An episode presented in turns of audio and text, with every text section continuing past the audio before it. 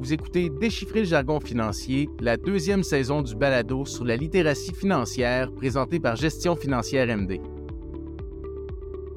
On va maintenant discuter des jetons non fongibles, communément appelés NFT, un sujet qu'on entend parler un peu partout ces temps-ci. Est-ce que c'est juste la saveur du moment ou c'est quelque chose qui est là pour rester? Puis en fait, c'est quoi au juste un NFT? Alors, l'acronyme NFT en anglais, ça veut dire Non-Fungible Token. En français, ça a été traduit par jeton non fongible. On va utiliser l'acronyme NFT parce que c'est celui que tout le monde utilise et non pas JNF. Donc, c'est normal que vous ne compreniez rien. C'est pas vraiment plus clair avec la définition de ce que c'est. Donc, si on essayait maintenant de mieux définir, l'adjectif fongible signifie pouvant être remplacé. Par exemple, un billet de 100 dollars est fongible, peut être remplacé par un autre billet de 100 dollars ou par deux billets de 50 dollars. Alors, si on dit non fongible, ça veut dire unique et irremplaçable. La Joconde, par exemple, est non fongible. Une affiche ou une reproduction ne peut la remplacer. Les actifs numériques comme des images, des fichiers GIF, des vidéos, de la musique ou des textes sont, de par leur nature, fongibles.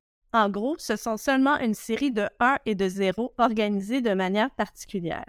Alors, les NFT sont un moyen de rendre les biens numériques non fongibles ou au mieux un peu moins remplaçables. Les actifs numériques peuvent être facilement copiés avec précision autant de fois que vous le voulez. Les NFT, quant à eux, offrent une chose qui ne peut être copiée, les droits de propriété. Ce qui nous ramène à la Joconde. N'importe qui peut détenir une affiche ou une reproduction, mais il y a seulement une personne qui peut posséder l'original. Un NFT, ça peut être unique comme la Joconde ou en plusieurs copies numérotées comme des cartes de collection.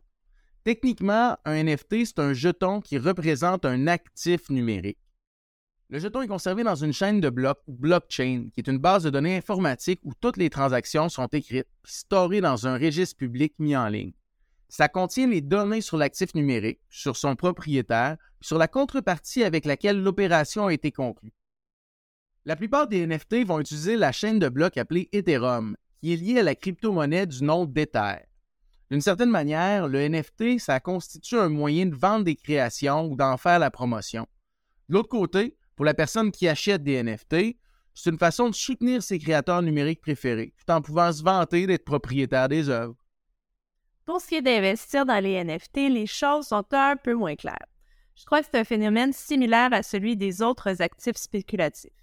Des NFT se sont déjà vendus plusieurs millions de dollars. Le fondateur de Twitter, par exemple, a obtenu près de 3 millions pour le NFT de l'un de ses premiers gazouillis. Des NFT d'œuvres d'art se vendent même plus cher que les œuvres d'art tangibles et originales.